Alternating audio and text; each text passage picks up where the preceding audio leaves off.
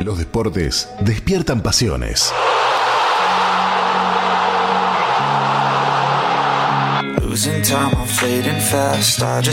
En Atletas en Cristo conversamos con deportistas que comparten la pasión de predicar el Evangelio y el deporte.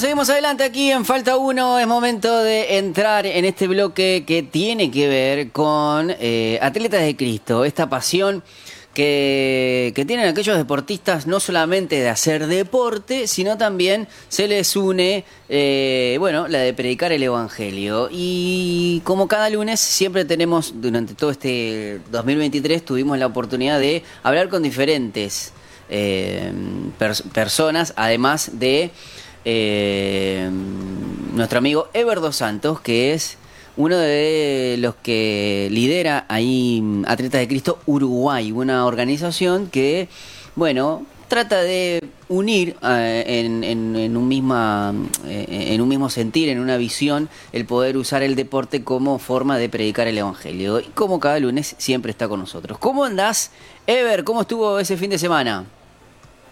Hola Pipo, ¿cómo andás? Saludos para vos y para toda la gente que los escucha. Este, el fin de semana en lo deportivo, ayer ganamos 3 a 0 Wow. y fue el último, fue el último partido de la de lo que es la, la liga eh, uruguaya. Después nos queda un partido más de la, del torneo de integración, que es junto con los equipos del interior, que eso todavía lo estamos jugando. Buenísimo, buenísimo. Eh, y siempre, siempre salen reflexiones, eh, eso es lo que me gusta. Eh, del fin de semana deportivo, yo no sé, más allá de, de lo deportivo de- de- del club de Albion, donde vos estás en, formación, en divisiones formativas, ¿qué, qué podemos sacar? Capaz que te estoy, eh, te estoy agarrando medio desprevenido, porque obviamente siempre hablamos antes, pero hoy fue medio rapidito lo último.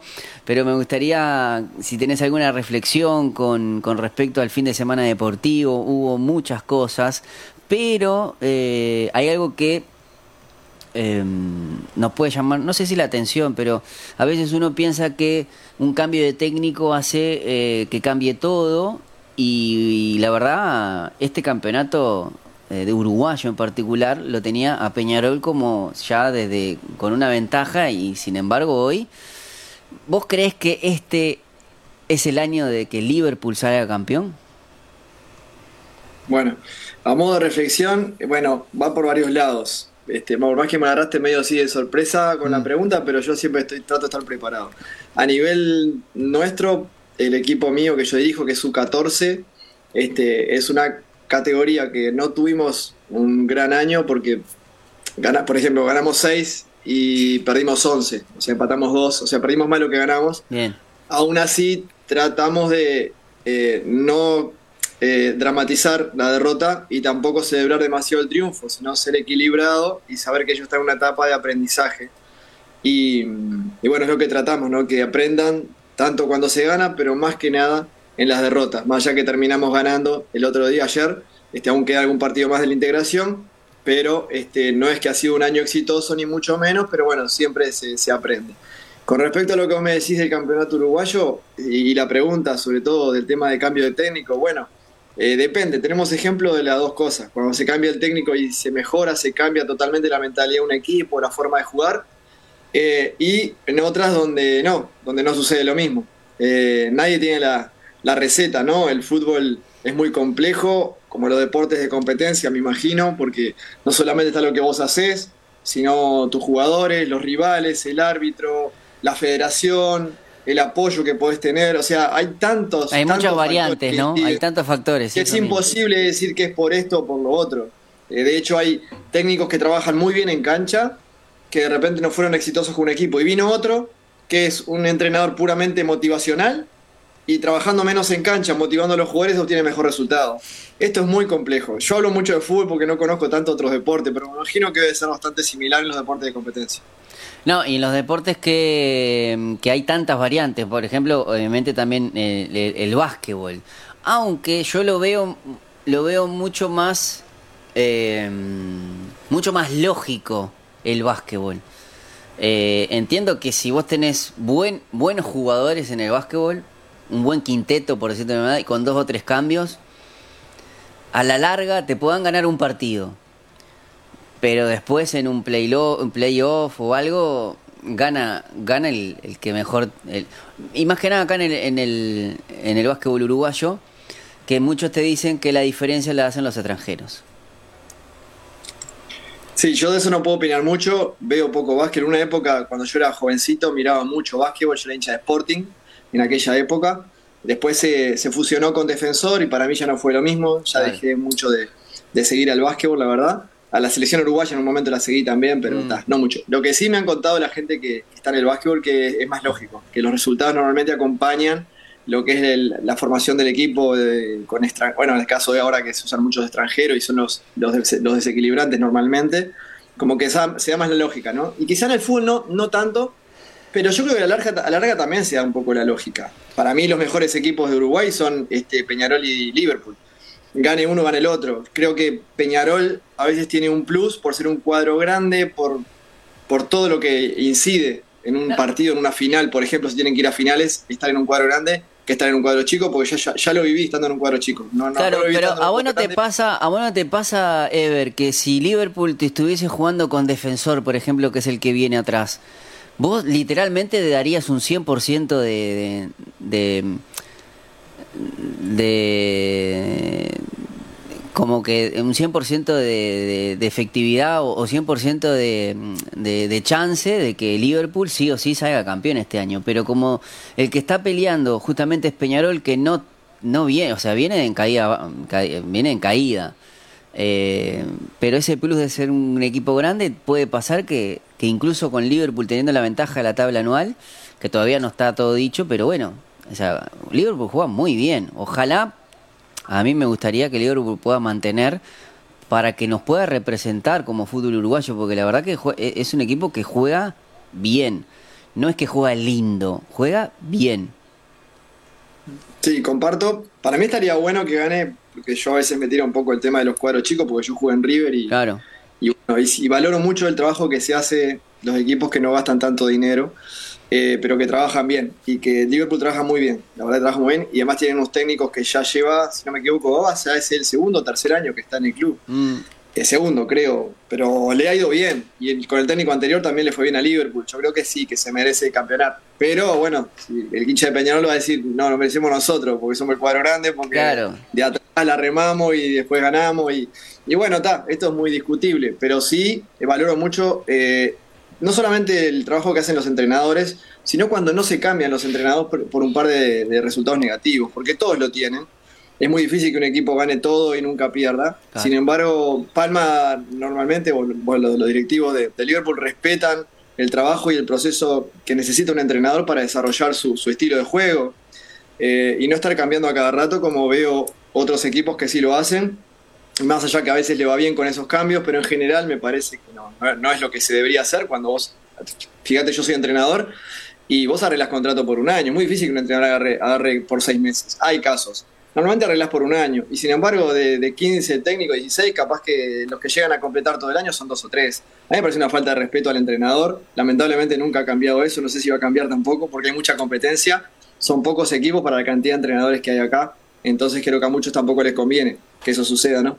Pero valoro mucho, obviamente, lo de Liverpool y Dios quiera que se siga dando, sí, que equipos chicos, que ya no es chico Liverpool, para mí no es chico, yo creo que ya está a la altura de defensor como el tercer grande. Y, sí, yo creo que igual, y, creo que igual ya tiene que dar ese zarpazo porque eh, eh, campeonatos cortos ya ha ganado. Eh, le falta le falta dar ese esa primera vez de, de campeonar ya con como campeón uruguayo. Sí, quiero resaltar también el trabajo que hacen en juveniles, porque más allá que no, no este año no peleó los campeonatos, pero tiene un complejo deportivo que es impresionante, el nivel de las canchas, este, todo lo que han trabajado estos años para que los chicos tengan las mejores condiciones para trabajar, la verdad que a mí me, hace desearle lo mejor a Liverpool. Y, yo que compito eh, año a año en juveniles, te digo que tener las condiciones que ellos tienen para trabajar es un plus entonces los jugadores cuando llegan a primera llegan mejor formados. Entonces vos vas a ver siempre en el plantel de primera de Liverpool cuatro, cinco, seis jugadores que fueron de la cantera. Llegan bien formados los chicos. Entonces, todos esos trabajos que se vienen haciendo de abajo y de tiempo. ¿Y qué, reflexión no, nos podés eh, compartir justamente con respecto a, ese esfuerzo, a esa dedicación que parece eh, increíble? Nosotros a veces vemos cómo, cómo también hay muchas canteras en el, en el mundo y esos pequeños detalles a nosotros como, como sudamericanos o como uruguayos no le damos bolillas, sin embargo lo vemos con nuestros jugadores cuando van a esos lugares. Uno ve a un Fede Valverde, que estuvo en Castilla, Ronald Araujo, mismo en la Masía. Eh, claro, que se sienten parte porque, claro, van de, no, no de tan chico, porque ellos lo agarran desde pequeños mismo, ¿no? Eh, mismo, bueno, mismo el caso de Messi, ¿no? De los 12 años, pero agarró, agarró toda una generación donde los forman como personas, tienen una identidad tremenda, ¿no? Sí, no, tiene una estructura del club que les permite, y una continuidad también de la directiva o los, o los dueños del equipo, lo que sea, que hace que mantengan una línea de trabajo. Cuando acá, cada dos o tres años, te cambia la directiva, este va a ser todo lo contrario al que hizo el anterior para mostrar que hay que hacer las cosas diferentes. Entonces no hay una continuidad del trabajo. Acá es muy mediocre la mentalidad que hay en el Uruguay. Vos fíjate que dos chicos de nosotros, de Albion, fueron al Atlético Paranaense de una pasantía ahí a entrenar 10, 15 días con el equipo Atlético Paranaense y vinieron enloquecidos con las instalaciones que tiene el club. Eh, claro. todos los chicos juegan bien, controlan bien la pelota, la pasan bien, se desarrollan bien. Entonces vos lo ves después en primera y todos juegan bien los brasileños. Más allá que en algún, algún partido le podés ganar, pero la mayoría de veces te ganan ellos. Y es lógico.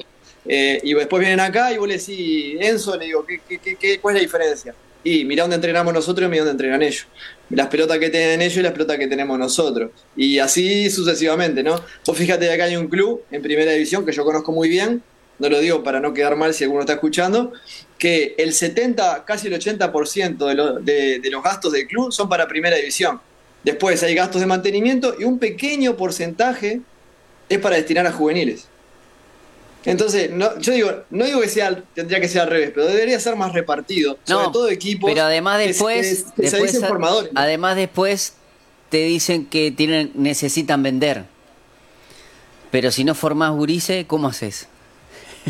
sí, y más hablándote de un equipo que, como dos o tres equipos que hay acá en Uruguay, que se dicen que son formadores de jugadores y que han llevado grandes jugadores a la y, y, vos cómo ves entonces la ciudad deportiva que está haciendo que se que bueno que hizo Ruglio eh, en Peñarol Nacional también está por lo mismo. Eh, la verdad que, que, también son apuestas a, a, cambiar quizás una matriz que quizás hoy todo el mundo lo critica porque está esa famosa frase ay no no celebramos balance celebramos campeonatos sí claro pero eh, durante muchos años no celebraste balances y te fue igual. O sea, porque muchos se quejan de la peor sudamericana, que estoy en lo correcto y lo puedo criticar, pero también se usó el mismo modelo de siempre de traer 20 jugadores y no desde el 2011 hasta acá Peñarol no pasó la, la primera fase.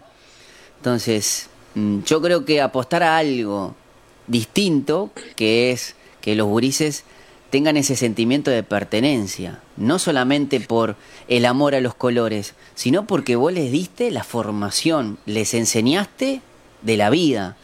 Eh, creo que ese es el verdadero arraigo, me parece, ¿no? Bueno, mira, te, cuento que tanto el coordinador de juveniles nacional como el coordinador de juveniles de Peñarol, tengo muy buena relación con ellos y la intención que tienen es esa, es no solamente tener un campo deportivo, un complejo deportivo acorde a las necesidades del club, sino cómo trabajan también la parte del cuidado personal de los chicos, la atención que se les da. Yo lo veo que van por buen camino. Tiene que tener eh, el apoyo que realmente dicen que van a tener de parte de la directiva y que los dejen trabajar y los dejen desarrollar a los chicos para que, así como la sub-20 de Peñarol hace poco, ¿verdad? Salió campeón de una de una Copa su, una Copa América, sino que nos acostumbremos a que los, los chicos nuestros compitan al primer nivel y que cuando lleguen a primera puedan competir al primer nivel también en las Copas Sudamericanas, Copa Libertadores y pelear como peleábamos antes. Eh, creo, creo que es un trabajo integrado entre la directiva, los entrenadores y toda la gente que hace que un club salga adelante, ¿no? Pero creo que van por buen camino. Después siempre hay palos en la rueda, siempre hay gente que lo único que le interesa es ganar un campeonatito acá en Uruguay, como que si eso fuera lo máximo, ¿no? Cuando deberíamos apuntar a otra cosa, si es que nos consideramos un país grande dentro del mundo del fútbol. Bueno, Ever, la verdad, mm, muchísimas gracias por, por esta, estas charlas. Eh, ¿Cómo hacemos para seguir las novedades de Atleta de Cristo? Sabemos que hay, un cierre de año, ya hubo, pero bueno, entiendo que mm, todo aquel que, que, practique algún deporte y necesite quizás algún consejo o algo, eh, qué mejor eh, recibirlo de, de un atleta de Cristo. Bueno, en Atletas de, en el Instagram de Atletas de Cristo, ahí se comunican con nosotros. También siempre les dejo mi celular, que es el 098 684256. Digo, hemos cerrado las actividades del año por las reuniones, pero no porque no estemos activos, digo, siempre estamos pendientes de mensaje o de invitaciones. El otro día estuve en un, equipo de, tercera, de la C eh, y seguramente vamos a armar algo para tener una charla con los chicos, con los juveniles, o sea que para eso siempre estamos y en todo lo que podemos ser útiles para compartir nuestro testimonio y la palabra de Dios, ahí vamos a estar. Así que les mando un abrazo grande y muchas bendiciones, Pipo. Un abrazo grande, Ever. Nosotros nos vamos a ir a la pausa y enseguida regresamos con más Falta 1.